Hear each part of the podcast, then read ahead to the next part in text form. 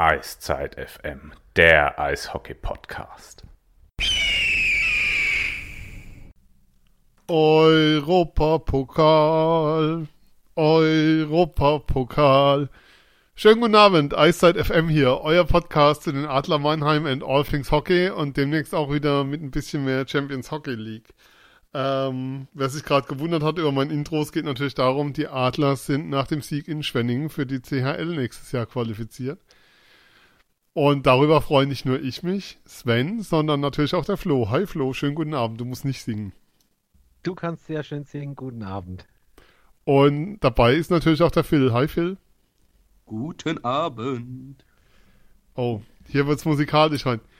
Ja, Jungs, ähm, fangen wir doch gleich mal mit dem Thema an. Über das Finale reden wir vielleicht ganz am Ende der Sendung nochmal. Es gab da ja so ein Spiel letzte Woche. Ähm, Mannheim in der Champions Hockey League. Flo, ist das irgendwie was Besonderes oder wo du sagst, mir eigentlich egal, Wettbewerb, der irgendwie außerhalb meiner Wahrnehmung stattfindet oder cool? Hm, Ich finde den Wettbewerb äh, so ein bisschen zwielichtig bin ich jetzt. Ich bin ein bisschen gespalten eigentlich. Zwielichtig oder zwiespältig? Zwiespältig. so Weil heißt, zwielichtig ja. klingt jetzt gleich wieder danach. Zwielichtig. Wettmafia. Entschuldigung, zwielichtig war ja das mit der DL und Straubing. Ach, das habe ich jetzt Ja. völlig verwechselt. Äh, ja, ich bin ein bisschen gespalten, was das Thema betrifft, weil, wenn man halt so in die Hallen guckt, sind halt wirklich nicht viele Zuschauer dort. So vor der DL-Saison jetzt in Deutschland. Aber den Wettbewerb an sich finde ich jetzt nicht schlecht, weil man kann halt auswärts äh, schon was erleben, sieht man was anderes. Aber wie gesagt, bei Heimspielen kommt halt eher selten Stimmung auf. Und was wir haben ja letztes Mal schon besprochen, das Ansehen des Wettbewerbs, der könnte halt noch ein bisschen höher sein. Zumal man das ja jetzt reformiert hat mit und halt Mannschaften sich nicht mehr einkaufen lässt, in Anführungszeichen, hat man ja schon mehr sportliche Qualität meiner Meinung nach. Aber ja, wie gesagt, wenn man. Wie, Moment, äh, man kann sich nicht mehr einkaufen. München ist so ins Finale gekommen. Oh, das gibt wieder Hassmails. Ja, Wir beantworten keine Leserbriefe aus München. ja. Äh, ja, was so, also für die Adler finde ich, ist es ein ganz guter Wettbewerb. Nur das Publikum nimmt ihn halt irgendwie nicht an. Ich weiß nicht warum. Wobei in Mannheim immer noch deutlich mehr Zuschauer sind, auch bei Spielen der CHL, als in vielen anderen Stadien deutschlandweit, wenn ich mich da so umschaue. Da war schon noch ein Mordsbetrieb letztes Jahr. Ja, Phil. klar, absolut. Das, das sollte man jetzt auch nicht falsch verstehen. So 5000 Zuschauer ist, wird natürlich immer noch viel für so ein Spiel.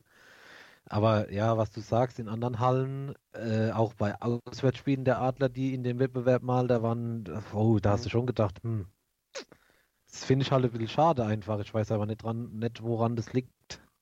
Aber das Finale in Frohlunda war jetzt mit 12.000 Zuschauern auch sehr, sehr gut besucht. Also, Ja, die haben Finale, die alle voll gemacht. jetzt- Ne? Ja, ja, aber ich spreche Ja. jetzt mal von Vorrundenspielen einfach. Na klar, aber vor zwei da- Jahren war das jetzt noch nicht der Fall. Ne? Bei, Genau. auch bei Frohlunda, als sie ja zu Hause das Finale ausgetragen haben, da waren sie noch in der kleinen Halle mit ja, 5.000, 6.000 Zuschauern. Also das ist schon ein kleiner Anstieg. Ich finde es auch, dass es attraktiver geworden ist. Ähm, wobei, natürlich klar, wenn, wenn die KHL mit, mit den Russen noch dabei wäre, wäre es vielleicht vom Niveau nochmal höher, wobei das dann wahrscheinlich eine einseitigere Sache wäre mit den, mit den Russen. Einmal nach Peking, einmal nach Peking. Ja. Aber ja, klar, Cool, CHL, Red warum nicht? Nimmt man, nimmt man doch gern mal mit, solche internationale Spiele. Sorry, Flo, falls ich da jetzt so abgewürgt habe. Nee, alles gut. Ich war eigentlich schon am Ende meines, meiner Laudatio. Ja, das habe ich mir gedacht. Aber insgesamt eigentlich äh, die, die beste Vorbereitung auf die Saison, die du auch kriegen kannst, weil Wettbewerb, richtig harte Spiele, ähm, ich kann nur allen sagen, die da noch nie waren, weil sie sagen nur DL und so. Also die Spiele, als die Adler vor zwei, ja, Moment, letzte Saison gespielt haben, wir sind ja immer noch in der Saison, ja. Ähm, das war richtig geiles Eishockey und vom Tempo her und der Geschwindigkeit her und dem, was du da so siehst. Ähm, hinzu kommt halt, dass du auch mal Spieler siehst, wo du davon ausgehen kannst, wenn du so gegen Schweden spielst, da kommen wir nachher noch ein bisschen mehr drauf, ähm, dass sie in zwei, drei Jahren in der NHL eine große Nummer sind. Und dann kannst du sagen, die hast du, die hast du damals gesehen. Also das ist schon ein Wettbewerb, wo es sich, glaube ich, lohnt, dabei zu sein. Aber ähm, Phil, es ist natürlich vor allem Ausdruck, so eine frühe Quali für die CHL ist natürlich Ausdruck einer Wahnsinnssaison der Adler. Ähm, Rekordjagd kann man es nennen. Ja, absolut. Da soll es ja auch, ähm, da gibt es absolut keinen Zweifel. Da haben wir es ja auch schon öfters besprochen. Adler München vorneweg in der Tabelle und ähm, ja, dann, dann kommt der Rest. Also die Adler spielen momentan eine absolute Übersaison. Das hätte ja keiner so erwartet jetzt ähm, im, im vergangenen Sommer noch. Ja, also worauf ich angespielt habe, Flo, sind natürlich 103 Punkte. Also ich erinnere mich an die Saison vor zwei Jahren, wo es dann vier Teams das erste Mal über 100 waren. Und das ein Riesenthema war, von wegen, ähm, wie, wie sich die Liga auseinander differenziert hat und dass es eben diese Top-Teams gibt und die anderen weit dahinter kommen. Und dieses Jahr marschieren die Adler da weg ähm, mit 103 München hinten dran äh, steht auch noch ganz gut da, muss man natürlich sagen. Also München spielt ja keine schlechte Saison. Jetzt etliche Siege in Folge. Ich glaube, neun Stück waren es, die sie jetzt in Folge gewonnen haben. Ähm, und ja, die Adler sieben Spiele vor Schluss schon über dieser magischen 100 drüber. Ähm, mit, mit Perspektive Punkterekord von Geoff Ward einzuholen, mit Perspektive Punkteschnittrekord einzuholen.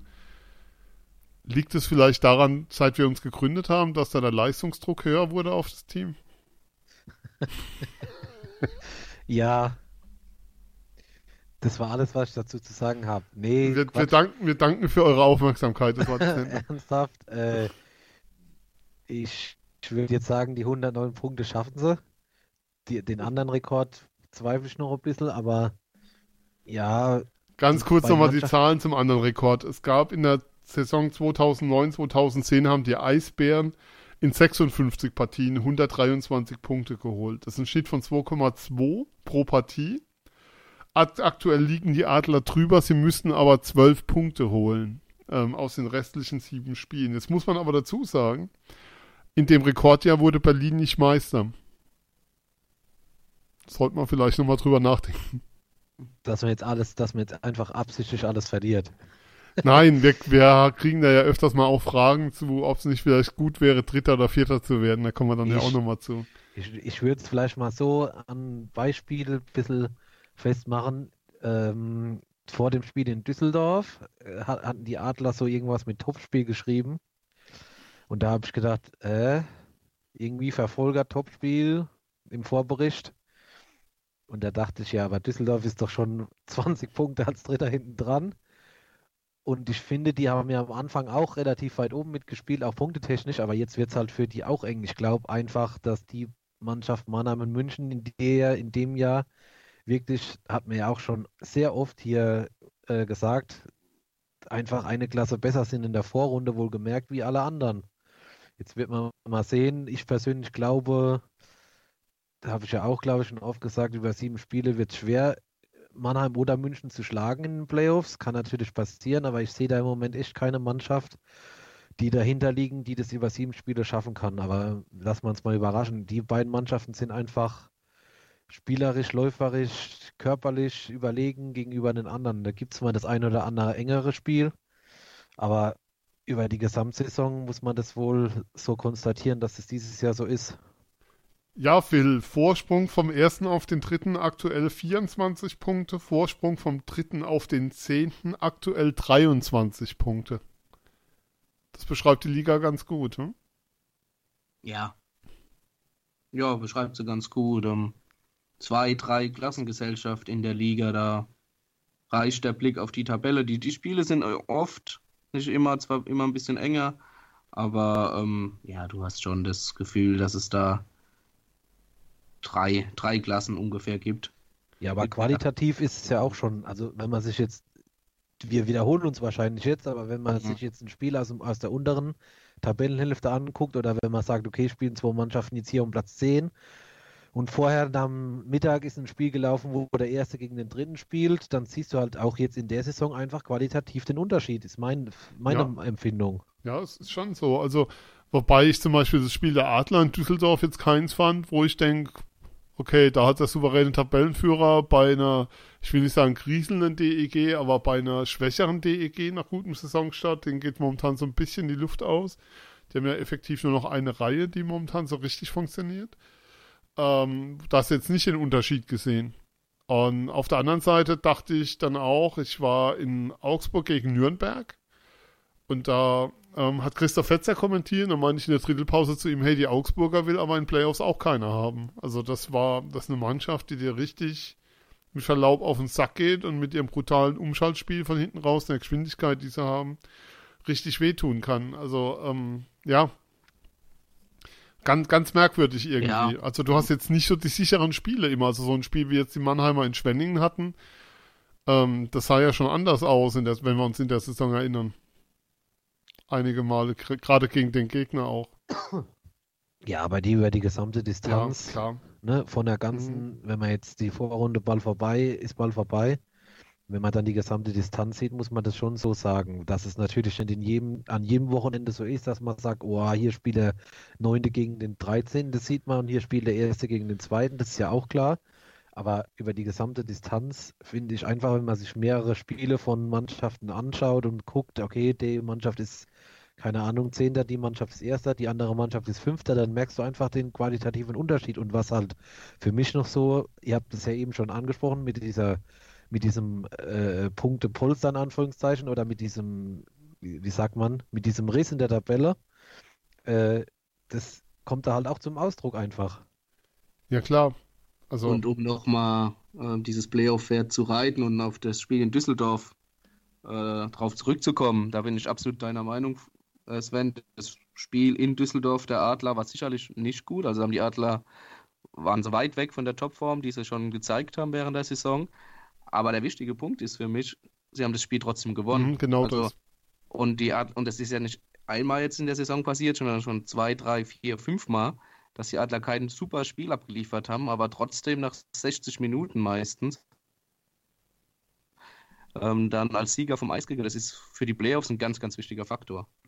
Dass du Ja. trotzdem einfach immer wieder einen Weg findest, weil es wird auch in den Playoffs hundertprozentig Spiele geben, wo du denkst, oh, da kann die Serie kippen. Und dann kommt es drauf an, halt auch wenn du mal keinen Sahnetag erwischt oder keinen guten Tag erwischt, dass du dann ähm, einen Weg findest, das Spiel noch zu gewinnen und dann die Serie oder das Spiel und dann die ganze Serie auf deine Seite zu weisen. Ihr merkt, wir sind schon mit dem Kopf ein Stück weiter. Die sieben Spiele interessieren uns nur noch am Rande, die da stattfinden. Nach der Frage, wer kommt da als Gegner? Nein, aber ich denke, ähm, mit dem Vorsprung und mit der Leistung und allem ähm, ist es klar. Es gab ja jetzt auch die Aussage, wir müssen jetzt allmählich in den Playoff-Modus kommen. Playoffs ist ja schon nochmal ein anderes Spiel, das ist auch vollkommen klar. Ähm, was man auch nochmal, aber lass uns dann nochmal kurz auf die Adler gucken, ein Stück weit. Ähm, es gibt ja doch ein paar Themen zumindest. Flo, Chad Kolaric, Spieler des Monats in der DEL. Und am Wochenende hast du vorhin gesagt, nicht im Einsatz Ja, im Vorgespräch. war jetzt beides überraschend. Ja, Ich habe, also Spieler des Monats, muss ich ganz ehrlich sagen, habe ich so ein bisschen überlesen und mir dann erst im Nachhinein darüber mal kurz den Kopf gemacht und dachte, hä, wieso Spieler des Monats? Ja, okay, mein Gott, hm, vielleicht. Und hier verletzt kann ich jetzt äh, Stand heute Abend eigentlich nicht mehr zu sagen. Habe das vorhin nur auch kurz äh, angelesen, dass er wohl jetzt am kommenden Wochenende in Ingolstadt und Wolfsburg nicht zur Verfügung steht. Dafür aber Dennis Endras halt wieder. Aber was genau die Verletzung ist, das weiß ich nicht. Ich muss gestehen, ich habe es erst von dir erfahren. Insofern, Phil, Okay, weißt du aber was? wenn Oder man nur- wenn- ansonsten, wenn äh, nur an wenn ihr den Podcast hört, werdet ihr das wahrscheinlich schon gelesen haben. Wobei man kann ja nebenbei hier so dieses, dieses Internet bemühen. Für die, Kann man die, schon, ja. wie die jungen Leute sagen, dieses Internet da, da gucken So. wir doch mal rein. Zur Recherche könnte man das schon machen. Was man natürlich auch nochmal feiern muss, ich glaube mittlerweile hat es wirklich jeder gesehen. Brett Olsen mit Baseballtor, ich nehme mal an, der hat ähm, entsprechend was bekommen. Also der Angebote von New York Yankees ähm, und Boston Red Sox sind da mit Sicherheit dabei. Was man fürs Wochenende auch nochmal erwähnen kann, ist, ähm, Dennis Endras ist wieder zurück. Der war ja letzte Woche schon wieder auf dem Eis. Ähm, ja, also mehr kann ich auch nicht sehen, außer dass er ausfällt fürs Wochenende. Aber was? Ähm, nicht zu Ja, in erkennen. dieser Vorschau sehe ich jetzt äh, Thomas Larkin, Brent, Brandon Mickelson, Moritz Seider, Brent Reddicky und wahrscheinlich auch Jet Kolarik. Aber Ja. auf dem Weg ist es. gucken wir einfach mal. Ist ja auch, ist ja auch einfach egal, weil die Adler gewinnen ja eh das Spiel, oder Phil? Ähm, aber dann. Amen. Aber wir haben schon noch ein Thema jetzt mal ernsthaft. Man merkt, ihr merkt uns an, Pause ein bisschen. Ähm, wir haben schon noch ein Thema, was, was wir mal aufmachen wollen und worüber wir dann doch nochmal reden wollen, Phil. Es kam die Meldung ähm, von, von der Zeitung, die Siena dran ist, äh, an Wolfsburg, dass Chad Pickett ähm, die Adler Richtung ähm, Wolfsburg verlassen wird. Nach der Saison, ja. Nach der Saison, also jetzt nicht äh, Mhm. während der Keine Saison. Ähm, keine Torhüter, Fahrt- Torhüter-Tausch während der Saison gibt es in Wolfsburg und Kassel bei Kooperationspartnern. Aber das war's dann auch. Ähm, ja, also wer es nicht mitbekommen hat, Jerry Kuhn spielt jetzt DL2, hat es selbst darum gebeten und ähm, ja, aus Kassel kam dann das hat Torhüter, beziehungsweise der Torhüter rüber nach Wolfsburg jetzt für den Rest der Saison. Ähm, man merkt insgesamt schon so ein kleines, wieder, Phil, ähm, fangen wir dann mal doch damit an, so ein kleines Abschenken von den Vereinen unten drin. Ähm, in Schwenning beginnt der Ausverkauf jetzt schon, äh, wenig Spiele vor Schluss der Saison. Ist wieder so eine unbefriedigende Situation, wie wir es in den letzten Jahren häufig hatten. Ja, ähm, absolut, völlig normal. Leider geworden in den letzten Jahren, dass die Mannschaften, für die, die unten stehen und die Saison quasi vorbei ist, dass sie dann den einen oder anderen Spieler abgeben, um damit ähm, Geld zu sparen. Matsumoto in Iserlohn soll ja unbedingt bleiben, obwohl ihm angeblich ähm, Angebote vorliegen aus der Schweiz. Ähm, Smotherman ist ja schon, ist ja schon gegangen. Ähm, auch wie du es angesprochen hast, in, in Schwenningen mit ähm, Sopanen und jetzt Gigliatti, auch zwei, Gigliatti. mhm, auch zwei Spieler weg. Ähm, ja, Ja. Da, da hilft dann am Ende doch tatsächlich nur die Einführung von Auf- und Abstieg, der ja kommt, äh, um sowas zu verhindern. Leider. Ja, Aber man kann die Vereine ja irgendwo auch verstehen. Ich glaube, dass kein Manager gerne gute Spieler abgibt für den Rest der Saison. Aber wenn es sich auf diese Weise Geld sparen lässt, ja, Nein, wir wissen ich, ja alle, ich auch ähm, nicht zweimal überlegen. Ne? Du kannst ja. du kannst ja davon ausgehen, dass die Etats bei den Teams, über die wir da reden, durch die Bank auf Kante genäht ist. Also Absolut. da ist wenig Luft zwischendrin. Dann ist auf der anderen Seite das Thema, dass du durch den mangelnden sportlichen Erfolg auch deutlich weniger Zuschauer hast. Also wenn ich mir anschaue, gerade Schwenningen, wie voll es da letztes Jahr war, als es da in die Pre-Playoffs kam und wie leer es teil, teilweise dieses Jahr bei den Spielen da aussieht, dann, dann fehlt da richtig Geld. Und dann kann man da schwerlich einen Vorwurf draus machen. Sportlich ist es extrem unbefriedigend, muss man einfach sagen, aber ähm, aus Sicht der Vereine komplett nachvollziehbar. Ja, das System gibt es halt einfach her. Ja, ähm, aber Flo, gibt es da eine Lösung jenseits von Auf- und Abstieg? Ich sehe ehrlicherweise keine. Nee, ich auch nicht. Weil, habe ich ja eben schon Ja. gesagt, mit dem Satz, das System gibt's her, das wird jetzt auch bis, bis Auf- und Abstieg kommt, wird das ist ja nachvollziehbar aus finanziellen Gründen. Sportlich ist es natürlich Quatsch. Oder auch für, weiß ich jetzt nicht, ich kenne jetzt das Restprogramm nicht auswendig von den betreffenden Mannschaften, aber ja, das ist halt schon sportlich einfach fragwürdig, aber das System DEL gibt es halt einfach her, das zu machen. Jetzt Aber muss ich man. sehe auch keine Lösung. Ich erinnere mich, wir wiederholen uns heute sehr viel. Ich erinnere mich, dass wir das am Ende der letzten Saison in der Vorrunde auch schon mal besprochen hatten. Und daran sieht man ja, dass sich das halt einfach bis zu dem Thema, was äh, Philipp angesprochen hat, mit Auf- und Abstieg wahrscheinlich nicht mehr ändern wird. Das Schöne ist ja, wenn es einen Podcast gibt, der älter als ein Jahr ist, äh, kann man auf Dinge aus dem Vorjahr wieder zurückgreifen. In Zukunft spielen wir euch einfach die Blöcke zu Themen ein, die wir schon mal besprochen haben. Gucken, dass es nicht auffällt anhand der Jahreszahl und sparen uns die Sendung so wie die Genau. Neujahrsansprachen. Jetzt, Genau. jetzt muss man aber fairerweise natürlich auch sagen, ähm, wo schauen DL-Vereine momentan noch nach Verstärkungen, also so die großen, in der KHL vor allem oder in anderen Tschech tschechischen Ligen oder so, eben genau bei Vereinen, für die sportliche nichts mehr geht, so heißen, ähm, die Liga bedient sich dem System natürlich auch, wenn es ihr hilft bei anderen Vereinen und anderen Ligen. Also es ist natürlich auch ein Stück der Wahrheit, ähm, wie soll ich sagen, es ist unschön, aber es ist eben Teil des Spiels. Ein, ein Thomas Larkin und Drew McIntyre kamen damals aus Zagreb, als es für die um nichts mehr ging. Ähm, ich glaube, der halbe Kader von Bratislava dürfte mittlerweile Anfragen aus der DL bekommen haben. Zumindest von den von, von bestimmten Vereinen. Insofern Teil des Spiels. Ja. Ja, aber Phil, dann lass uns doch jetzt mal auf die Torhüter-Situation kommen bei den Adlern. Es kam die Meldung, Sportbuzzer, wir sind ein bisschen gesprungen. Scheiß Moderator heute wieder. Ähm, wir sind ein bisschen, es kam die Meldung, Chad Pickard wechselt nach dieser Saison nach Wolfsburg als Torhüter ja. äh, von ja. Kollegen, die gewöhnlich sehr, sehr gut informiert sind.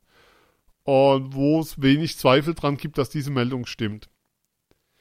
Jetzt haben wir immer darüber gesprochen bisher, dass Pankowski der logische Nachfolger ist und wir eigentlich davon ausgehen, dass wir ihn in Mannheim nächstes Jahr sehen und aufbauen und so weiter. Ähm, ich fange mal mit zwei Zitaten von ihm an. Das erste ist eines, das haben ihm die Heilbronner vor dem letzten Spiel in Bietigheim in den Mund gelegt oder weiß nicht, was gesagt hat. Presseabteilung hat es auf alle Fälle auf Facebook veröffentlicht. Es war eine ziemliche Überraschung, dass ich nach Mannheim musste. Das hohe Niveau der Adler Mannheim war für mich auf jeden Fall eine gute Erfahrung. Aber jetzt bin ich wirklich froh, wieder in Heilbronn zu sein. Ich habe die Jungs und auch das Heil Heilbronner Umfeld vermisst. Außerdem hoffe ich, dass wir gemeinsam wieder in die Erfolgsspur kommen, was man dann eben so sagt. Ich habe Pante interviewt nach dem Spiel des Top-Teams Peking in Bietigheim, ein paar Tage vorher. Äh, wir hören mal rein, was er meinte auf die Frage, ob bei ihm schon klar ist, wo er nächstes Jahr spielen wird. Äh, das ist noch nichts klar. Ich konzentriere mich erstmal auf die Saison und dann schauen wir mal nach der Saison, äh, was passieren wird. Äh, ja, Phil, ähm, die Aussage von Pante im Interview, dass er sagt, bei ihm ist noch nichts klar nächstes Jahr, plus die Aussage, ähm, das hohe Niveau, wo für mich so die Frage war, für ihn selbst gehört er da überhaupt rein oder wie sieht er sich? Ähm, ich fand das eine sehr unglückliche Aussage, die da veröffentlicht wurde. Und ich muss auch sagen, seine Leistung in Bietigheim im Trikot des Top-Teams Peking, das ist so eine Mischung, wo ich mich gefragt habe, kommt er wirklich nächstes Jahr nach Mannheim? Als Nummer 2 oder Nummer 1b? Ähm, ja, also ich bin bei dir, dass das unglücklich war, was, was da veröffentlicht wurde von Heilbronn, diese Aussage, die die lässt doch ein paar Fragezeichen zurück. Ähm, auch, dass er jetzt sah, aber nichtsdestotrotz ähm, glaube ich, dass er nächstes Jahr in Mannheim die Nummer 2 sein wird. Ähm, also, wie gesagt, du hast ja auch schon gesagt, in Wolfsburg sind sie nah dran. Ich bin mir sehr sicher, dass das stimmt, dass der Picard da nach, nach der Saison nach Wolfsburg gehen wird. Ähm, und ja, und Pankowski, wie gesagt, als Nummer 2 hinter den Adlern hinter den Adlern, hinter, hinter Dennis Endras bei den Adlern sein wird. Ähm, das ist jetzt halt momentan auch nur eine Momentaufnahme. Ne? Also seine, seine unglückliche Aussage oder wie auch immer, wie es abgedruckt wurde, auf jeden Fall sehr unglücklich in Heilbronn, plus dann, dass er äh, plus dann die Leistung vielleicht auch beim Spiel gegen die Schweiz, wo er ja jetzt nicht den überragenden. Das ist halt ein Spiel einfach. Das war halt ein, das eine Momentaufnahme und dass er dann auch nach dem Spiel sagt, er weiß nicht, wo es hingeht ja, das gehört ja auch zum Geschäft, dass er da wahrscheinlich jetzt nicht groß rausposaunt. Ähm, er wird nächstes Jahr bei den Adlern spielen, er wird nächstes Jahr bei Team XY spielen. Ist, glaube ich, auch ganz klar, weil ähm, die Adler den Transfer von Picard ja auch noch nicht ähm, bestätigt haben. Und ähm, das werden ja auch Absprachen getroffen und das ist ja auch ganz normal, dass er jetzt da, glaube ich, nicht so in die Offensive geht. Also, wie gesagt, ich sehe ihn schon nächstes Jahr bei den Adlern als Nummer zwei weil er auch das Potenzial einfach dazu hat. Mhm. Er war jetzt ja auch lang krank, ähm, bevor mhm. er zu den Adlern ging. Er hochgezogen wurde, hat fünf Kilo abgenommen durch, die, durch den grippalen Effekt und ähm, Effekt und ähm, ja, ähm, werde jetzt nochmal vielleicht ein, zwei Wochen brauchen, um wieder in Form zu kommen, aber wie gesagt, ich bin davon überzeugt, dass er das Potenzial hat, um ein DL-Torhüter zu werden und wahrscheinlich gar kein schlechter. Ich glaube ja, das ist ja schon. Was man schon nochmal erwähnen muss, ist, wenn man auf die Statistik schaut, ähm, meisten Gegentore in der DL2, ähm, aber eine, eine, Fangquote von über 90 Prozent heißen, äh, in Heilbronn hat man es mit der Abwehr nicht so. ähm, um es mal so zu deuten, zu heißen, was der da an Schüssen draufkriegt auf die Hütte, ist natürlich auch jenseits von Gut und Böse. Ähm, Flo, jetzt aber mal angenommen, Pante würde es nicht werden. Fällt dir ein Torhüter ein? Weil meine Vermutung ist, oder ich bin der Überzeugung, dass die Adler dafür keine Ausländerlizenz ziehen würden. Für einen Torhüter. Die Frage ist fies und die kann ich ja ganz kurz beantworten. Nein, weil ich bin eigentlich Philipps Meinung, dass Pankowski nächstes Jahr die Nummer 2 ist. Alles andere wird ja irgendwie kein, würde ja irgendwie keinen Sinn machen. Meiner Meinung nach. Äh, und ich wüsste jetzt auch keine Alternative so aus dem Kopf heraus, wo ich sagen würde, okay, äh, der wird es machen, weil da spielen ja, spielen ja verschiedene Faktoren eine Rolle. Ich will ja nichts sagen. Es gibt Leute, die streuen Gerüchte wie äh, aus den Birken nach Iserlohn und äh, Jenike nach München. Und da liege ich dann zwar vor Lachen unterm Tisch, aber das wollen wir dann doch nicht. Ja, das will ich nämlich genau nicht machen. Also da gibt es ja verschiedene Faktoren, von wegen wer, wie soll ich jetzt sagen, wer setzt sich auf die Bank, in Anführungszeichen, wer kommt und sagt, okay, ich bin mal hinter Endras nominell erstmal die Nummer zwei. Wer macht es mit? Da sehe ich jetzt einfach nicht viele, weil da wüsste ich jetzt auch keinen aus dem Kopf heraus so. Ja, Phil. Keiner mit deutschem Pass, ja, auf jeden Fall. Ja. Und genau vor dem Hintergrund mit einer Ausländerlizenz, genau, äh, ist ja dann nochmal ein, ein Faktor, der da reinspielt. Ich, mir fällt jetzt einfach niemand ein, Ja. wo ich sagen würde, ja, okay, der könnte es machen. Also, wie ihr merkt, das ist hier ein educated guess. Ähm, es liegen keine Informationen vor. Das ist wirklich so einfach eine Überlegung aufgrund dessen, was man so wahrnimmt, sieht, hört, äh, sich denkt. Schwierig an der Stelle, weil, weil ich das sehr, sehr, weil ich das einfach spannend finde. Auf der anderen Seite glaube ich halt schon, ähm, dass er das Potenzial hat, dass er einfach viel, viel besser noch wird, auf jeden Fall. Also der Junge wird ja nicht schlechter. Und er ist ja schon verdammt weit in dem Alter. Und ähm, hatte auch schon, kann ich auch erzählen, in der Mixzone jede Menge Spaß mit Eisenschmied. Also die zwei haben sich da richtig gegeben während der Interviews gegenseitig. Das war sehr unterhaltsam. Da, da musstest du aufpassen, das Mikro hinhalten und Eisi macht dann Späße hinter Pante und äh, muss aufpassen, nicht laut loszulachen. Das war sehr, sehr schön. Also da wird es auf jeden Fall passen. Dahingehend. Kann man Ja, schon mal ich- sagen. Ich bin gespannt. Aber ich habe jetzt eigentlich bis letzte Woche, als ich diese Zitate gelesen habe, oder dieses Zitat gelesen habe, bin ich davon ausgegangen, dass es nächstes Jahr das Torhüter-Duo ist, der Adler. Ich weiß jetzt nicht, ob das jetzt das, das, das Ganze nochmal irgendwie in Frage stellt oder ob das jetzt nur ein, äh, wie soll ich jetzt sagen, ein Fauxpas war, der nicht gewollt war. Wird man mal abwarten jetzt. Ja, es war, ähm, es, wir stellen uns ja hier Fragen. Wir sind ja im Endeffekt ähm, mit dem Herzen dabei und versuchen dann mit dem Kopf Dinge einzuordnen und haben vielleicht ab und zu mal Informationen, die nicht jeder hat und versuchen das irgendwie so zu einem, zu einem Eintopf zusammenzurühren, den man dann essen kann und der einem schmeckt. Und versuchen da irgendwas draus zu machen. Aber Thema ist natürlich schon. Ein anderes Thema ist am Sonntag, Flo. Der Adler-Sonderzug nach Wolfsburg. Du wirst dabei sein. Erzähl mal. Was für ein, was für ein Ärztekostüm hast du dir denn schon rausgelegt? Äh, ich kann da gar nicht so viel zu sagen. Das wissen wahrscheinlich andere besser, die das jetzt hören. Äh, weil ich weder die Tickets gebucht habe oder ja, weder uns, weder mich selbst angemeldet habe, noch die Tickets geholt Du weißt habe. aber schon, dass es nach Straubing geht. Und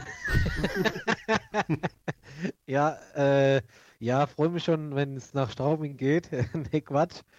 Äh, Wo es hingeht, weiß ich schon. Aber nee, Spaß beiseite. Ich habe jetzt auch ein Bild gesehen, wie das wohl aussehen soll, diese Verkleidung. Ob das dann so ist am Sonntag, wird man mal sehen. Mm, ja, die Fahrzeiten sind ja auch nicht gerade so schön, aber ja, Adler Sonderzug Wann halt geht's denn los? Um 7.55 Uhr aus Mannheim, von Mannheim. Aber die Ankunft um Viertel vor drei am Montagmorgen ist halt schon zünf- zünftig. Aber unabhängig davon, Adler Sonderzüge sind halt immer äh, cool und es ist immer ein Erlebnis und äh, ja, kann man immer noch tagelang von erzählen. Das muss man ja so klar sagen. Also von den Dingen, an die man sich erinnert. Ja, und gut, in Wolfsburg äh, werde ich wahrscheinlich jetzt nicht so viel verraten, dass das wahrscheinlich ein Heimspiel wird für die Adler, wenn der Sonderzug hinfährt. Und von daher wird es sicherlich ganz gut werden, ja. Also was man noch sagen kann, ist, es ist so, dass verschiedene Bereiche des Stadions wohl den Adlern zugewiesen werden, weil der Gästeblock natürlich nicht ausreicht, wenn da ein Sonderzug ankommt. Es könnte, es könnte genau, also voll werden. Im, ja, genau, äh, auf wirklich in verschiedenen Bereichen, aber wirklich in verschiedenen Bereichen. Also ein Sitzplatzblock äh, auf der linken Seite, einer auf der rechten Seite, dieser Gästeblock und noch irgendein Block im, Ober, im Oberrang, in Anführungszeichen, haben wir die Adler. Und da wird es bestimmt ganz gut. äh, werden, weil da ist halt in der gesamten Holle, äh, in der gesamten Halle, muss es heißen. Holle, Holle, Holle. Dann Adlerfans äh, verstreut. Das wird bestimmt echt lustig. Also das kann ich mir gut Ja. vorstellen. Ähm, was auch noch ist, die Mannschaft wird erstaunlicherweise, verstehe ich gar nicht bei der Ankunftszeit, äh, die Rückfahrt nicht im Zug bestreiten. Das verstehe ich auch nicht, zumal die ja Dienstag. Zumal die ja Dienstag erst Heimspiele haben. Das sind ja anderthalb Tage zum Ausschlafen. Also, Wirklich, es geht um nichts mehr. Du hast vorhin gesagt, Moment, Moment, Moment. Jetzt, wo du sagst, ist absolut, das verstehe ich überhaupt nicht, das ist für mich überhaupt nicht nachvollziehbar. ja, also ähm, allen Beteiligten und allen, die das hier hören, viel Spaß. Ähm, macht gerne Werbung für uns. Hilft uns natürlich auch. Also, wenn sich noch jemand dran erinnert, wie der Podcast heißt und so. Eyesight FM, vielleicht legt er den ja mal ein im Podplayer, im Abteil oder wo auch immer. Ja, Ähm, im Partywaggon habe ich gedacht. Ja, wo sonst? Um die, um, um als Rausschmeißern. Genau. genau. So, Jungs, wir sind da. Okay. Äh, ähm, damit wollen wir es aber auch mit den Adlern erstmal eigentlich bewenden lassen, ein Stück weit, weil so viel gibt's ja, gab's ja jetzt nicht. Es gab halt die zwei Spiele. Es gab die Pause Lehtivuri beim Team Finnland dabei, kann man noch herausstellen, dieses Wochenende.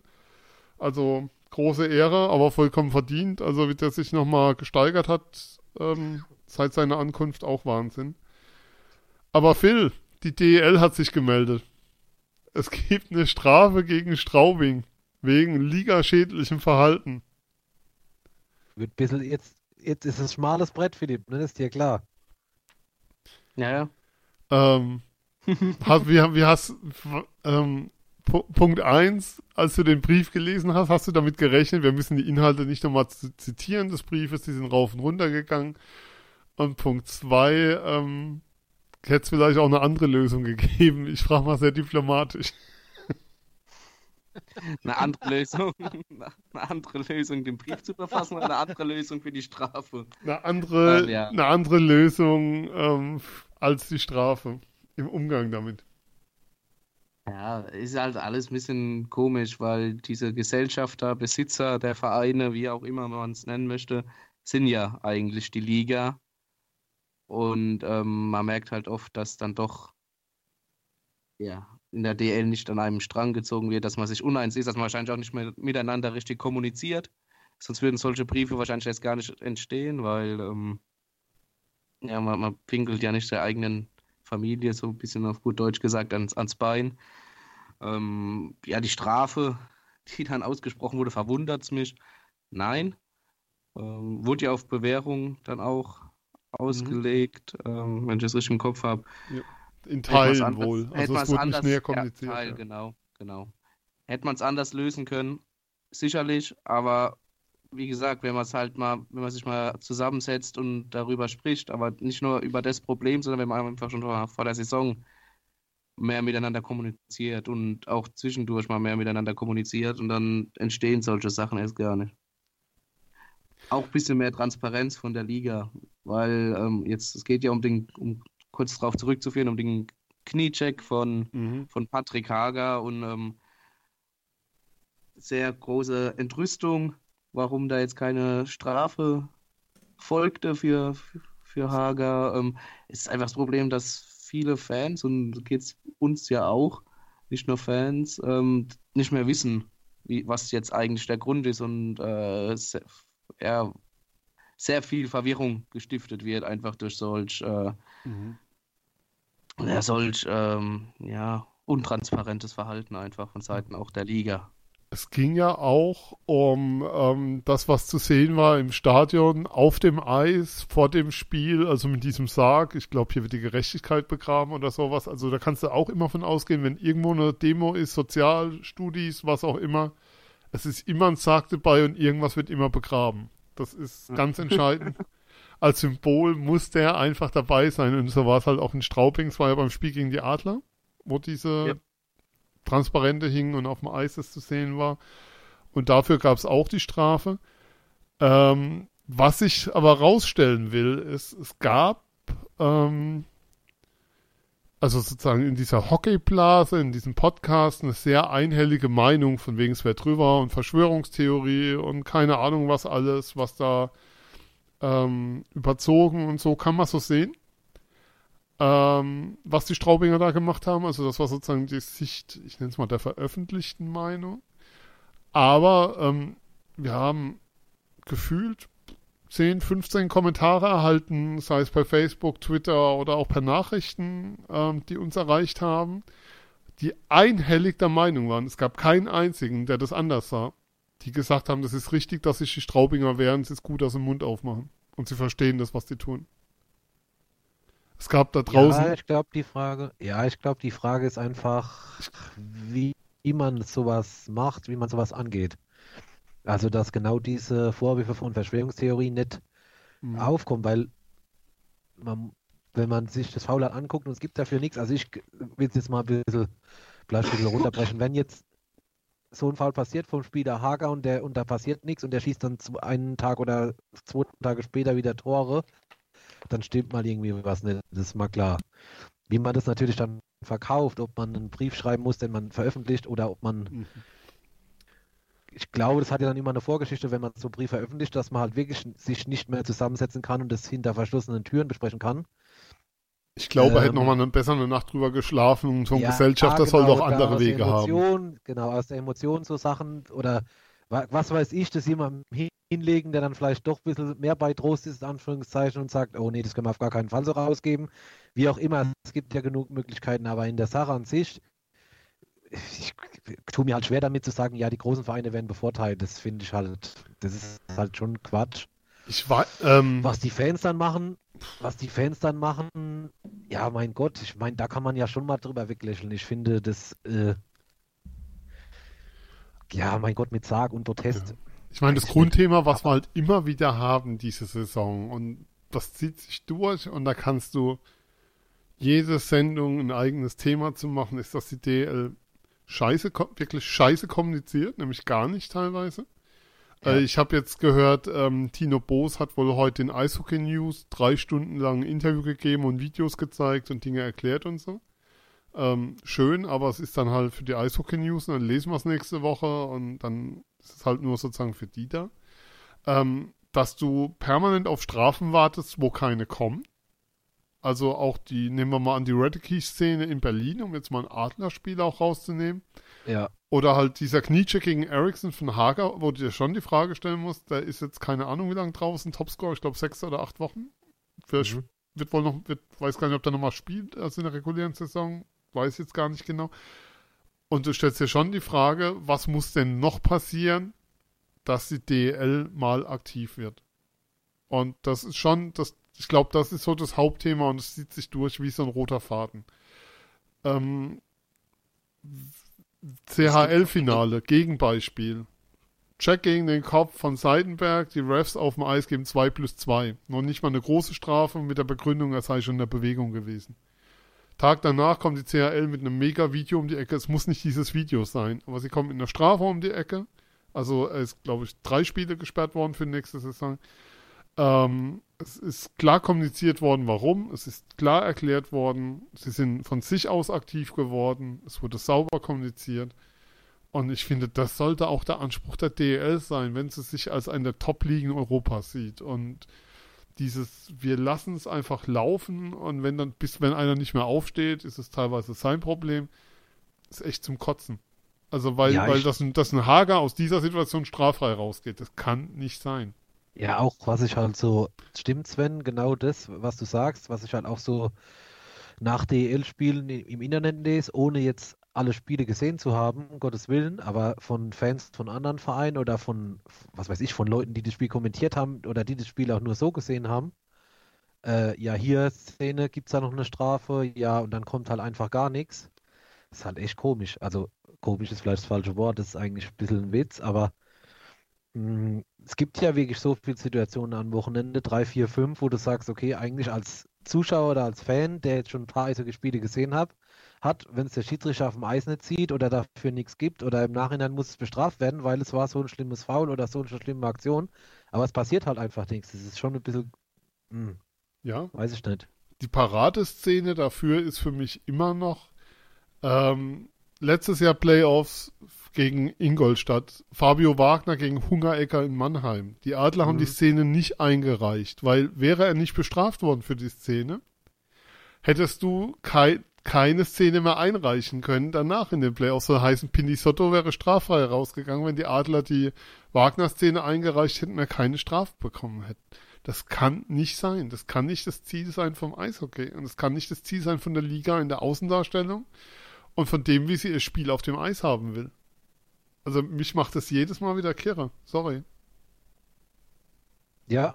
Ja. Okay, ja. gebe ich dir voll recht. Absolut zu Recht, ja. Das ist, ist ein Witz. Ich muss es halt so echt so sagen. Weil es genau das ist, Sven, was du sagst ähm, dass da Spieler zu freiwillig werden, beziehungsweise auch diese Untätigkeit von, von der Liga. Ich glaube, die, jetzt liegt mich Strafen, aber äh, das mit dem, man darf es einmal einreichen und wenn es dann ähm, keine ja. Strafen nach sich zieht, nach Besichtigung der Bilder, ähm, ist, darfst du in der Serie keine, keine Szene mehr einreichen. Ähm, ja. ja. das ist so. Man möchte sich davor schützen, dass zu viel Szenen eingereicht werden irgendwie, hat man das Gefühl. Aber macht doch mal was, werde doch mal tätig. Und nicht nur auf, auf Zuruf oder so oder keine Ahnung. Das, also, ja, wie es die CRL gemacht hat. So und so ist es. Drei Spiele Sperre, da habt ihr das Video, hier haben wir es erklärt. Punkt.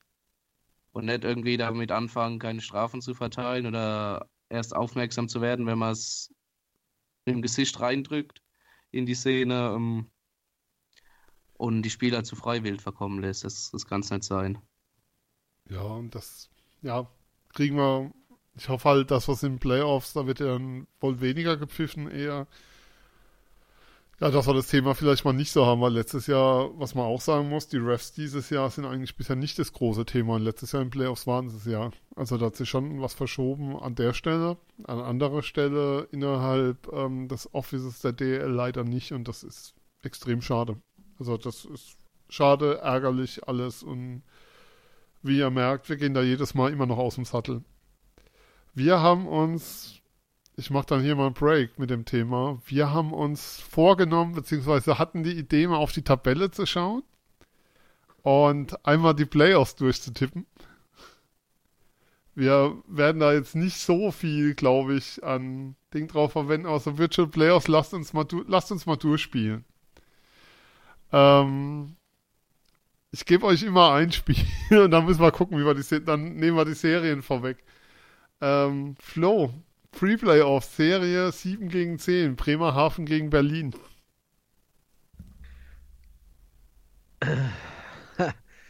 Bremerhaven kommt da weiter. Moment, K.O. Ich muss ja gerade. Äh... Okay, Bremerhaven kommt weiter. Ähm, Phil, Straubing gegen Nürnberg. Oh, wow.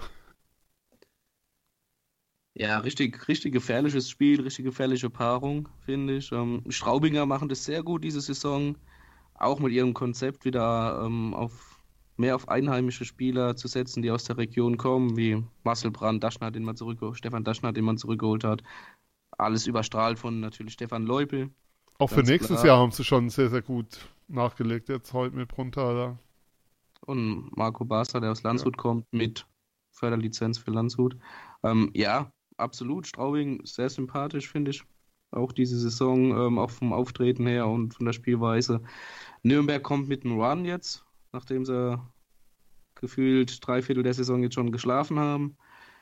Ganz gefährlich, gerade bei Best of Three. Ähm, da, ja, mit Heimvorteil Straubing könnte es Straubing machen, aber da ist, das ist eine 50-50-Sache. Ähm, Flo, du weißt schon, dass du mit Berlin da den potenziellen Shootout-Partner der Adler rausnimmst. ja, wenn du mich jetzt so fragst, äh, Bremerhaven gegen Berlin, sage ich von der Form ist Bremerhaven, ja, wenn sie jetzt nicht in den letzten sieben Spielen, wenn wir jetzt mal annehmen, ja. Spielen gegeneinander alles verlieren, dann sind die einfach über die komplette Saison einfach die viel bessere Mannschaft gewesen. Dann, wir, wir werden übrigens nicht den Titelträger tippen, so weit gehen wir nicht. Könnt ihr schon mal zurücklehnen. Aber so als Spielerei finde ich das wirklich momentan sehr, sehr schön, sieben Spieltage vor Schluss einfach mal zu gucken. Ähm, Viertelfinale, Mannheim gegen Straubing. Gibt es da Einwände, wenn ich sage, ich glaube, dass die Adler das gewinnen?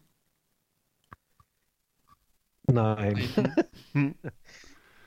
Ich sage aber auch nicht in vier. Straubing auswärts gibst du Minimum einen ab. Ja, das kann ich mir gut vorstellen, ja. Das ist Ja. Dann äh, der ewige Klassiker München, Bremerhaven. stimmt. Ah, stimmt. Ja, ja, ja, ja. Klasse. ah. Ja, das wäre ja toll. Äh, Finde ich gar nicht gut, ehrlich gesagt. Das wäre dann schon, das wäre wirklich schon ein Klassiker dann. Das dritte Jahr in Folge, ne? Ja, ja. Im Viertelfinale. Das ewige Duell. Also jetzt mal angenommen, die Adler bleiben erst, also die, wir nehmen die Platzierung jetzt aus der Tabelle Stand heute. Stand 12. Februar.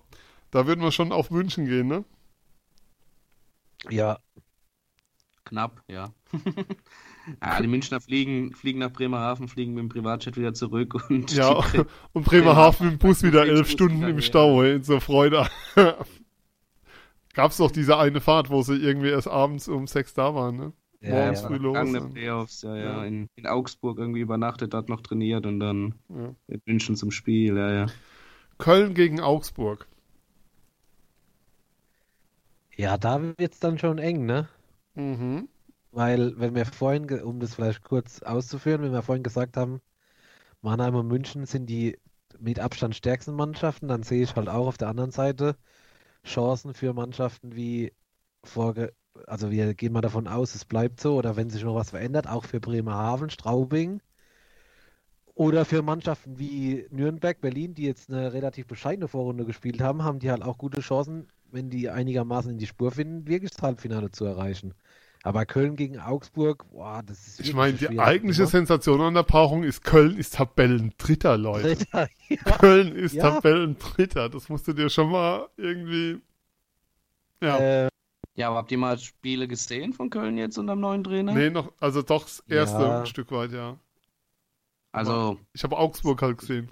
ich muss sagen, dass im Verhältnis dafür, wie sie die ganze Saison gespielt haben, ist das spielerisch und vom Läuferischen her definitiv ein Schritt nach vorne.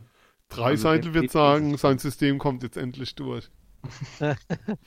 das kommt ja wirklich, wir lachen jetzt zwar darüber, aber es kommt halt jetzt halt nicht von Ja. ungefähr, dass jetzt die Haie auf dem dritten Sind. Ist, ja, ist schon, hat sich schon verbessert, das Spiel, wobei ich jetzt nicht sagen würde, die spielen jetzt abgöttisches Eishockey.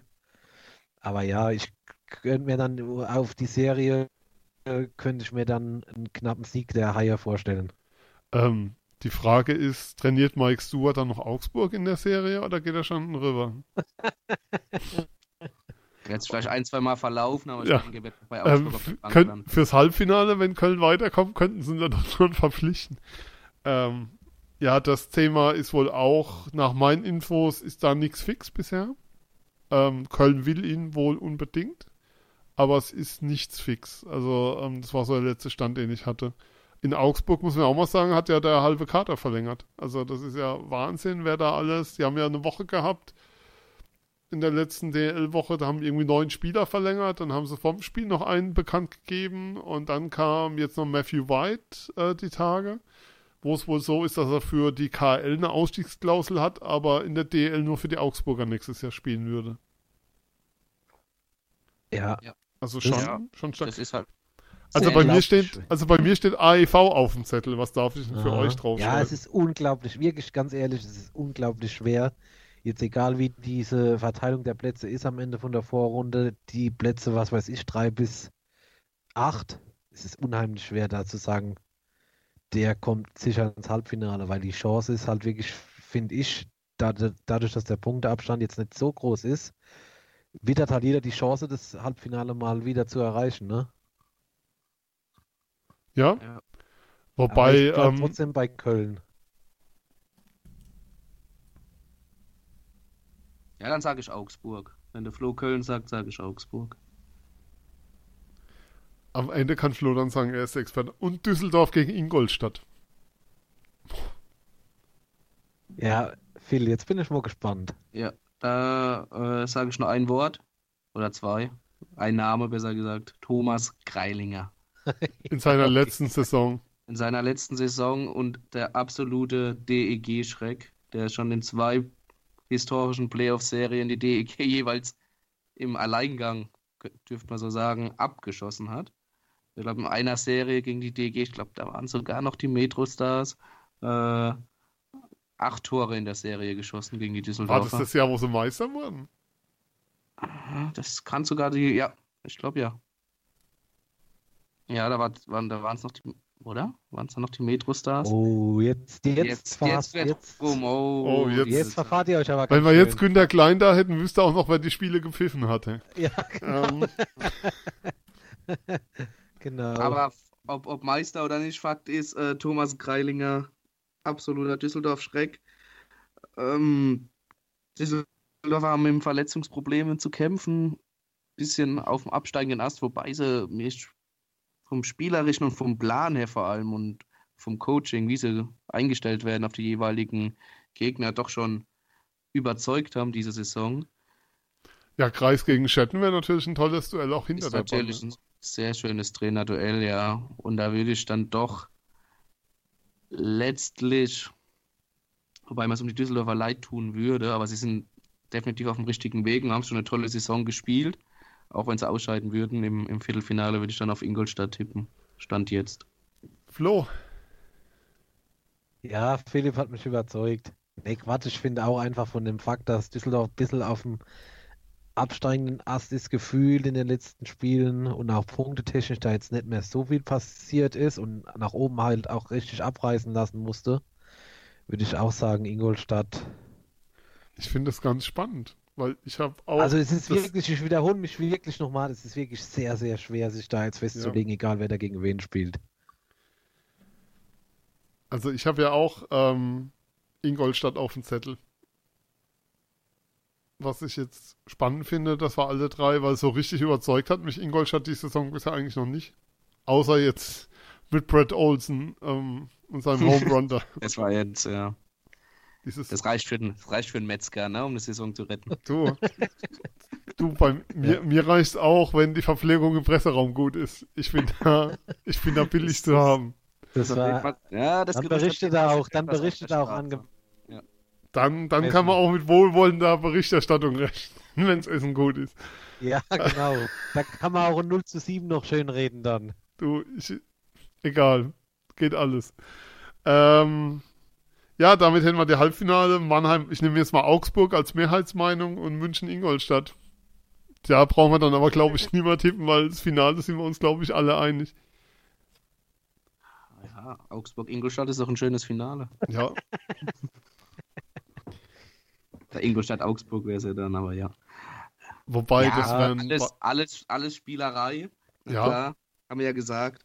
Und ähm, auch nochmal drauf zurückzukommen, jetzt die letzten sieben Spiele geht es ja um nichts mehr. Ist ja auch Quatsch. mehr oder Quatsch, minder bitte. natürlich Quatsch gewesen von uns, weil es geht ja jetzt darum, tatsächlich äh, in Form zu kommen und die Spannung zu halten, weil das ist ja gerade das Schwierige, wenn du auf einen Gegner triffst, der noch Pre-Playoffs gespielt hat, der gerade in Schwung ist, im, im berühmten Rhythmus ist und du hast halt gut eine Woche Pause gehabt, hast dann vielleicht wirklich ein bisschen gegen Ende der Hauptrunde so ein kleiner Abfall, vielleicht sogar, wenn du schon zwei Spieltage vor Schluss immer noch sieben Punkte Vorsprung hast, dann kann dir auch halt keiner mehr die Tabellenführung streitig machen. Dann hast du halt noch zwei Spiele, die dir irgendwo hinter dich springen musst, wobei du natürlich in Augsburg, aus Sicht der Adler jetzt, in Augsburg antretest und zu Hause gegen Köln, was ja schon zwei sehr schöne Spiele sind, Mhm. Die wir ja auch exakt in der vergangenen Saison so hatten, am vorletzten und letzten Ja, Spieltag. letzter Spieltag in Augsburg, ja. Genau, war es andersrum, genau. Vorletzter zu Hause gegen Köln und dann in Augsburg. Ähm, Garrett Ja, Festerling und- mit dem Penalty zum, zum Playoff, zu der Playoff-Serie gegen Ingolstadt. Muss man, man muss sich echt nochmal geben, wo die letztes Jahr standen. wo sie Ja. äh, rumgekrebst sind, Ja. absolut. Und von daher, ja, um nochmal kurz auf den Punkt zurückzukommen, ist es natürlich wichtig, jetzt die letzten sieben Spiele noch mit dem richtigen Ernst anzugehen und, und die Spannung aufrechtzuerhalten. Ganz Ich sage nur zwei Worte zum Thema Ernsthaftigkeit angehender Spiele. Pavel Groß. Ja. Ja, also ja, das ist so ein Faktor natürlich, da bin ich mir sicher, dass es kein Spieler auf die leichte Schulter, Entschuldigung, wir, auf die leichte Schulter nimmt. Und wenn doch, dann halt auch nur das eine Mal dann. ja, und im nächsten Spiel dann definitiv nicht. Ähm, ja, wie, worüber wir jetzt nur am Rande gesprochen hatten, wir hatten es vorhin erwähnt, ähm, es gab ja letzte Woche doch Eishockey, also in diesem Land. Ähm, Toni Söderholm hatte seinen ersten Einsatz als Chefcoach der deutschen Nationalmannschaft. Ähm, es war ein U24, U25 Lehrgang angesetzt. Der Lehrgang war nur ein Tag, aber es waren vor allem zwei Spiele angesetzt gegen die Schweiz, das Top-Team Peking. Äh, Phil, wie hat es dir gefallen, was du da gesehen hast? Gut. Gut. ja, nicht so viele Infos. Ähm, ja, nochmal vielleicht kurz als Erklärung, weil ich das auch ein, zwei Mal gelesen habe, auch an uns gerichtet. Äh, Top Team Peking, was, was soll denn das jetzt? Ist das vom Fußball abgeguckt, die Mannschaft? Nein. äh, ist es nicht. Ähm, du hast ja gesagt, U24, U25 ist ein Perspektivteam mit Spielern, die vielleicht in drei Jahren, also 2022 in Peking dann die Silbermedaille verteidigen. Sind. Genau, die Silbermedaille verteidigen und äh, vielleicht so ein bisschen das Gerüst, das ja jetzt noch da ist, ähm, zusätzlich stärken und ja, da ähm, und jetzt vorspielen dürfen quasi. Ähm, also nichts vom Fußball abgeguckt. Es gab sogar mal das um 2006, 2007 rum das Top-Team äh, Vancouver 2010. Ähm, dann Vancouver sind sie ja die deutsche Mannschaft dann im Viertelfinale, äh, Viertelfinale schön wäre es, in der Vorrunde ausgeschieden ohne einzigen Sieg. Ohne einzigen Sieg. Das war dann ein Schuss in den Ofen. Aber nur ein kurzer, kurzer Aus, äh, Rückblick in der Geschichte. Ähm, ja, haben mir die Spiele gefallen? Ähm, gut, muss ich sagen. War, war temporeich, war doch sehr viel Struktur drin, auch wenn beide Mannschaften, das hast du gemerkt, natürlich nicht eingespielt sind. Wie, wie kann es auch anders sein? Vor allem das Powerplay sah teilweise abenteuerlich ja, aus, ja. Klar, Special absolut. Team. Also auch die, auch die Treffer, die, die Deutschen haben ja im Powerplay getroffen. Ja, mit einem Konter. Lian Bergmann am zweiten im, Tag. Auch im ersten, im ersten Spiel haben sie auch zwei Unterzahltore gemacht. Das waren halt alles keine typischen Powerplay-Situationen, auch keine typischen Powerplay-Tore ähm, bei beiden Mannschaften, wobei die Schweizer im zweiten Spiel ein schönes Tor gemacht haben im Powerplay von der blauen Linie. Ja, ähm, was noch, man hat, es waren ja ähm, schon namhafte Spieler dabei, wie Leon Bergmann, ähm, Fabio Pfohl, Frederik Tiffels, Markus Eisenschmidt, Phil Hungerecker, also Jungs, die. Jonas Müller, ein Silbermedaillengewinner. Jonas Müller, klar, in der Verteidigung Jonas Müller, ähm, schon Spieler, die in ihren Vereinen große Rollen spielen und das, finde ich, hat man auch in beiden Spielen gesehen, dass die Jungs auch herausgestochen haben und definitiv Kandidaten sind für Peking, sollte es so kommen. Das Schöne ist ja, Deutschland muss bei dieser WM in der Slowakei, die im Mai stattfindet, ja äh, ins Viertelfinale kommen, also mindestens Achter werden und wäre dann direkt für Peking schon qualifiziert. Ähm, dazu muss man natürlich sagen, haben die Schweizer trotzdem für mich ein bisschen die, den, den reifachen Eindruck, alles in allem gemacht. Einfach weil die Schweizer noch vor uns sind, was, was Talentausbildung angeht und Einbindung von Talenten in, in den Verein. In, und ähm, haben aber trotzdem die Deutschen das erste Spiel verdient gewonnen. Waren ja aber auch, darauf wollte ich hinaus, eigentlich nicht in Top-Besetzung auch die Deutschen, die Schweizer auch nicht an dieser Stelle, aber zum Beispiel die Münchner, Tobias und Andreas Eder, die gefehlt haben. Auch ein Emil Quas für mich in der Verteidigung, der, der mir gut gefällt. Die Spiele, die ich von ihm sehe, der sehr, sehr gute Anlagen mitbringt, dem ich auch glaube, dass der in der nächsten Saison einen Stammplatz in der DEL hat, ob in München oder woanders. Dann natürlich, wenn man die U24, U25-Regel berücksichtigt, ähm, Dreiseitel und Kahun zählt da ja auch noch drunter als NHL-Spieler. Dominik Bock war nicht nominiert. Der nächste Saison bei St. Louis höchstwahrscheinlich dann der NHL spielt oder zumindest mal in Nordamerika drüben. Moritz Seider, bin ich mir sicher, wäre auch nominiert worden, wenn er nicht an der Schulter verletzt ist, wäre. Dann haben wir ja noch die, die College-Spieler wie Nico Sturm oder die ehemaligen Jungadler Marc Michaelis, Lukas Kelble oder Parker Tomi, die alle drei auch Nico Sturm super, super College-Jahr spielen. Mhm. Bei Michaelis kann man sagen, nominiert für den Award zum besten Spieler in den USA. Ja, also, ist auch als erster Deutscher der Minnesota State University ähm, Kapitän mhm. der College-Mannschaft. Ähm, genauso wie ähm, Nico Sturm. Nico ja. Sturm letztes Jahr auch als bester Defensivcenter seiner Division ausgezeichnet worden.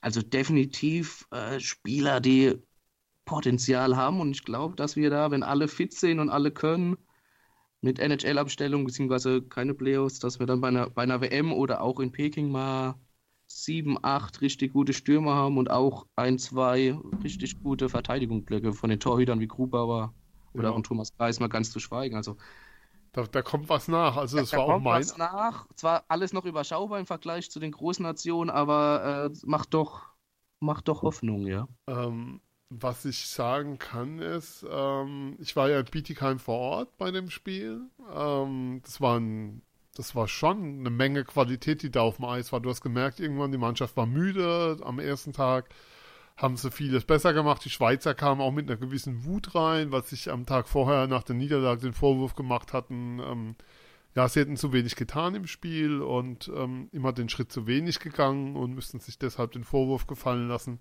dass sie selbst verloren haben. Auf der anderen Seite muss halt auch sein, bei den Schweizern zwei Torhüter ähm, aus dem NHL-Draft dabei. Ähm, mit, jetzt muss ich gerade schauen, Marco Müller aus Ampri, ein Spieler, der in der besten Reihe der Schweiz spielt momentan. Also so die Top-Reihe in der Schweiz, da spielt einer mit, der ist geboren 1994. Und ähm, wer herausgestochen hat beim deutschen Team für mich, da hören wir auch noch mal kurz rein zu seinem eigenen Anspruch, den er an sich hat, den er auch bei den Adlern hat. Markus Eisenschmied, den fand ich sowohl auf dem Eis überragend, also herausstechend, was er getan hat auf dem Eis, aber auch, ja, wie er vorangegangen ist als Leader. Wir hören mal kurz rein. Ich meine, ich will in Mannheim auch versuchen, Führungsspieler zu sein, auch wenn ich ein junger Spieler bin und äh, will ab und zu auch mal das Zepter in die Hand nehmen. Ähm, deswegen, ja, ich meine, Erfahrung, Erfahrung, ja, ich bin noch ein junger Spieler, aber ich glaube, dass ich schon, schon genug mitbringe, um, um, um das auch zu übernehmen. Ja, Flo, ähm, Markus Eisenschmied sagt in dem Interview nicht nur, dass er Führungsspieler sein will für das Team, wo er qua Alter schon Führungsspieler ist, klar, hat WM gespielt, ist einer der Erfahrenen in dem Team gewesen, sondern er sagt es auch, was die Adler angeht. Und das finde ich ja schon überraschend. Ein Spieler, der aus den USA zurückkehrt, wo du eigentlich nicht weißt, wie funktioniert das in der DEL für ihn und du siehst sehr schnell, funktioniert sehr, sehr gut. Aber er ist ja im Endeffekt aus deutscher Sicht für das deutsche Eishockey ist er ja noch ein junger Spieler. Ich fand es schon sehr überraschend und bemerkenswert in seiner Aussage. Ja, ich finde auch, dass er bei der Adler, den Adlern der Spieler ein bisschen verkannt wurde am Anfang der Saison. Äh, und das, was er zeigt in der Saison für die erste Spielzeit in der DEL, wenn man se- sein Alter wirklich beachtet, weil es, finde ich, das läuft auch so ein bisschen immer unter am Radar. Äh, finde ich die Ansprüche, die er an sich selbst stellt, nicht unbedingt ungerechtfertigt, muss ich ehrlich sagen, weil, um jetzt mal im Powerplay von der blauen Linie hat er schon ganz schön Huf, Geschwindigkeit. Kann mich jetzt gerne jemand berichtigen von den Hörern, aber habe ich jetzt in letzter Zeit in der Adlermannschaft selten einen gesehen, der so hervorsticht in Laufduellen. Also, um jetzt mal zwei Stärken zu nennen, äh, ja, halte ich es nicht für ganz ungerechtfertigt, dass er sich so äußert. Und da kommt eine Menge nach. Also ähm, es gab auch relativ früh in dem Spiel in Bietigheim so eine Szene, wo er sich einen Schweizer geschnappt hat. Ähm, da hatte ich ihn dann auch drauf angesprochen und er sagte halt, ähm, dass es für ihn wichtig war, auch ein Zeichen zu setzen an die Mannschaft, weil er gemerkt hat, die Mannschaft ist nicht so da wie am Tag davor und nicht so wach. Und er das als Zeichen sehen wollte. Ähm, Phil, dann auch an dich nochmal die Frage das ist schon ein Typ, der von sich aus, ja, einfach den Schritt rausgeht und, und sagt, hier bin ich und ich will das auch und das ist auch mein Anspruch, so ein Team zu leiten Ja, oder mitzuleiten. ja, ja. Das, äh, Markus Eisenschmidt möchte schon, schon immer Verantwortung übernehmen. Der war ja auch damals äh, bei der U20 Kapitän, als das letzte Mal ähm, in der, in der A-Gruppe, sag ich mal, äh, gespielt haben. Ähm, absoluter Leader-Typ. War er, war er schon immer, wusste auch sich durchzukämpfen. Ähm, war ja ungedraftet, hat dann sein Glück versucht in der in Nordamerika, hat er dann auch einen Einwegevertrag bekommen, aber leider noch nie einen Einsatz ähm, in der NHL und hat ja, das habe ich auch schon Hm. öfter betont, aber es passt ja ganz gut an dem Abend der Wiederholungen. Ähm, ja, auch gesagt, als er in Mannheim angekommen ist, ähm, er möchte die Zeit in Mannheim auch nutzen, da hat er kein Blatt von Mund genommen, um sich nochmal für die NHL zu empfehlen. Also durch und durch, durch und durch ehrgeiziger junger Spieler, der viel Potenzial mitbringt, ja. Und auch diese Leadership-Qualitäten absolut hat und verkörpert. Nee, ähm, war mir so, also vom Auftritt her, ich hatte ihn im Interview ähm, nach dem ersten Spiel gegen Düsseldorf am ersten Spieltag und dann nicht mehr. Und fand das sehr, sehr beeindruckend, so im Auftritt und im Gespräch. Das war auch von der Ausstrahlung her, wo ich dachte, okay, wieder, wieder was gelernt. Ähm, ein Thema haben wir noch. Es gab ja diese große Diskussion, was kann der Fußball vom Handball lernen? Was kann das Eishockey vom Handball? Was kann, keine Ahnung, was meine Oma vom Handball lernen oder so? Im Rahmen der Handball-WM. Jetzt gab es das Champions Hockey League-Finale. Ähm, München mit einer sehr achtbaren Leistung am Frolunda Indiens gescheitert, die stärker waren, muss man einfach sagen an der Stelle. Ähm, die verdient den Titel geholt haben. Ähm, und es gibt natürlich die Diskussion, was kann das deutsche Eishockey vom Schwedischen lernen? Weil wenn man sich den Altersschnitt da anguckt, dann wäre ein Eisenschmied halt schon ein sehr, sehr erfahrener Spieler in dem Team. Und ähm, wie die aufgetreten sind und wie die auch ihr Powerplay aufgezogen haben, dann war das schon richtig stark. Ähm, Phil, Flo, was, sind da, was waren da so deine Gedanken dazu? Weil ich weiß, du hast dir ein paar gemacht. das hast du Das ist sehr aber schön neu. gesagt. Äh, ja, ich, ich Man kann auch Inhalte des Vorgesprächs anmoder, die im Vorgespräch schon gefallen sind, so anmoderieren, dass man nicht merkt, dass sie im Vorgespräch gefallen sind. Aber jetzt ist es draußen.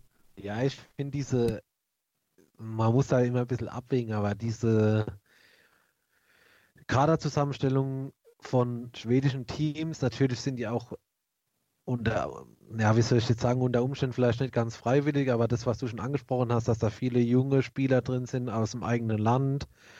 Äh, jetzt im Gegensatz zur DEL-Mannschaft, wenn man da mal in der DL rumguckt, was da in Anführungszeichen in Mannschaften rumläuft mit dem deutschen Dackel, die dann einen deutschen Pass bekommen und ist dann aber noch, kann man vielleicht jetzt auch, apropos Vorgespräch, habe ich zu Philipp im Vor Vorgespräch gesagt, dass dann von manchen noch gerechtfertigt wird, ja, die anderen könnten es ja auch machen. Und zum Beispiel in Bremerhaven muss man ja auch ehrlich sagen, funktioniert das Modell in Anführungszeichen ja. Äh, aber ich halte es halt einfach nicht für richtig. Jetzt muss man halt, natürlich kann man nicht sagen, man muss jetzt in jeder DEL-Mannschaft, sollte man 15 deutsche Spieler drin haben, das gibt ja die Ausbildung gar nicht her. Aber dass man vielleicht mal so ein bisschen schaut, wie viele, weiß ich nicht, was gibt es deutsche Eishockey her? Ist jetzt schwierig, da eine Zahl zu nennen, aber eine gewisse Vorgabe halt mal macht. Und sowas halt vermeidet mit diesen Einbürgerungen. Das ist natürlich jetzt völlig in meiner Märchenwelt entstanden, die Geschichte, klar, weil das wird sich so schnell nicht umsetzen lassen, aber ich finde, dieses Modell, das, was du auch gesagt hast jetzt, was die für Powerplay gespielt haben, äh, der Altersdurchschnitt der Mannschaft, äh, also äh, hat mich schon ein bisschen fasziniert. So, also konnte ich mich schon ein bisschen mit identifizieren gegenüber dem, was jetzt seit Jahren in der DL abgeht.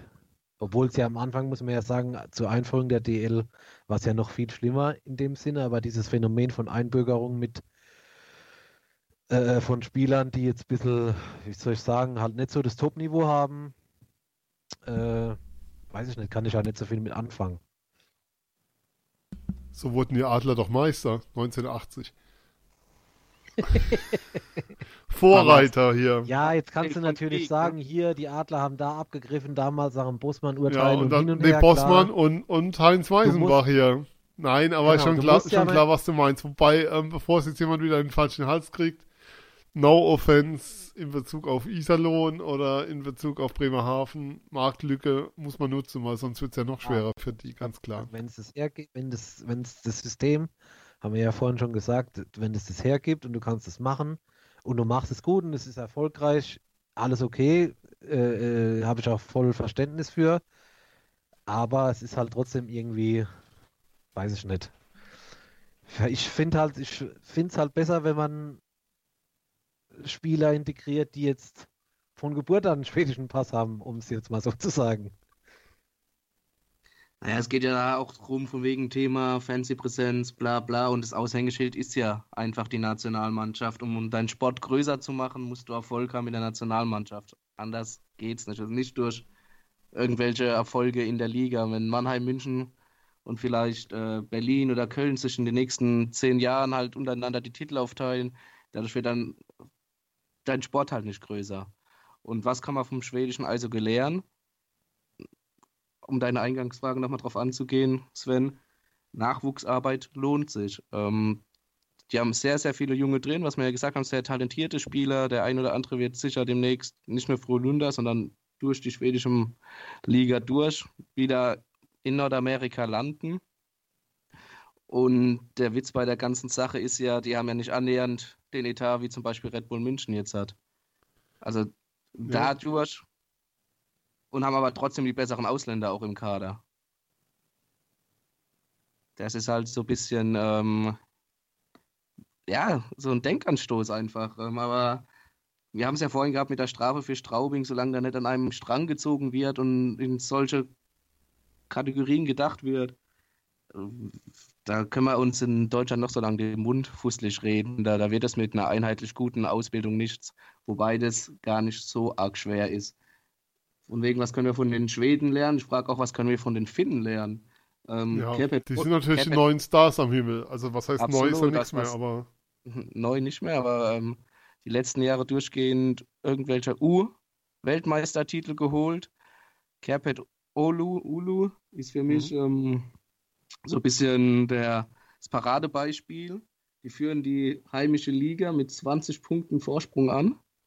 Und wenn man sich mal das Roster von denen anguckt, sprich ähm, die Mannschaft, den Mannschaftskader, ähm, wie viel Einheimische in Olu geborene Spieler dort spielen und junge Spieler.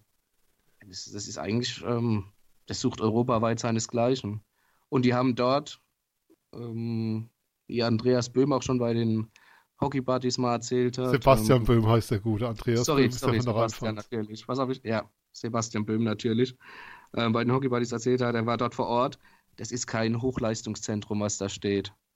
Also das ist ähm, wirklich noch, wie es schon gesagt mit, mit Tape zusammen geschustert und zusammengehalten, die Halle. Aber das wird halt äh, Eishockey gelehrt. Also es ist klar viel Geldsache, aber natürlich nicht alles. Wo, wo ein Wille, auch ein Weg, so ein bisschen. Und ähm, ja, es ist wirklich schade, weil ich glaube, dass das Potenzial definitiv da ist, noch mehr in den Nachwuchs zu investieren und was heißt zu investieren? Nicht nur, damit meine ich nicht nur Geld, sondern halt auch natürlich ähm, Wille und Leistung und Engagement. Aber ähm, da muss halt auch mal was von der Liga auch zurückkommen und ein besseres Konzept einfach herhalten, ganz klar. Okay. Wunderbares Schlusswort. Also ich finde, äh, da gibt es nichts mehr zu sagen, außer ich sage danke Flo. Bitte, bitte. Danke Phil. Danke auch. Und um es euch nochmal zu sagen, ihr könnt uns schreiben auf Facebook, EiszeitFM. Ihr könnt uns bei Twitter folgen und schreiben, Eiszeit-FM.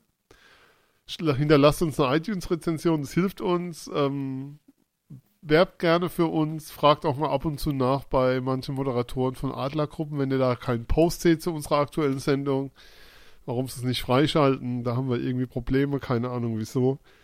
Äh, wir arbeiten dran.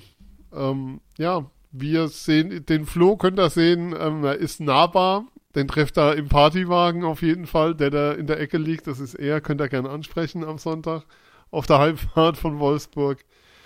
Ähm, die Adler haben am Dienstag wieder ein Heimspiel gegen Bremerhaven. Ich denke, wir hören uns auf jeden Fall nochmal vor den Playoffs. Und danke bis hierher und bis bald. Tschüss.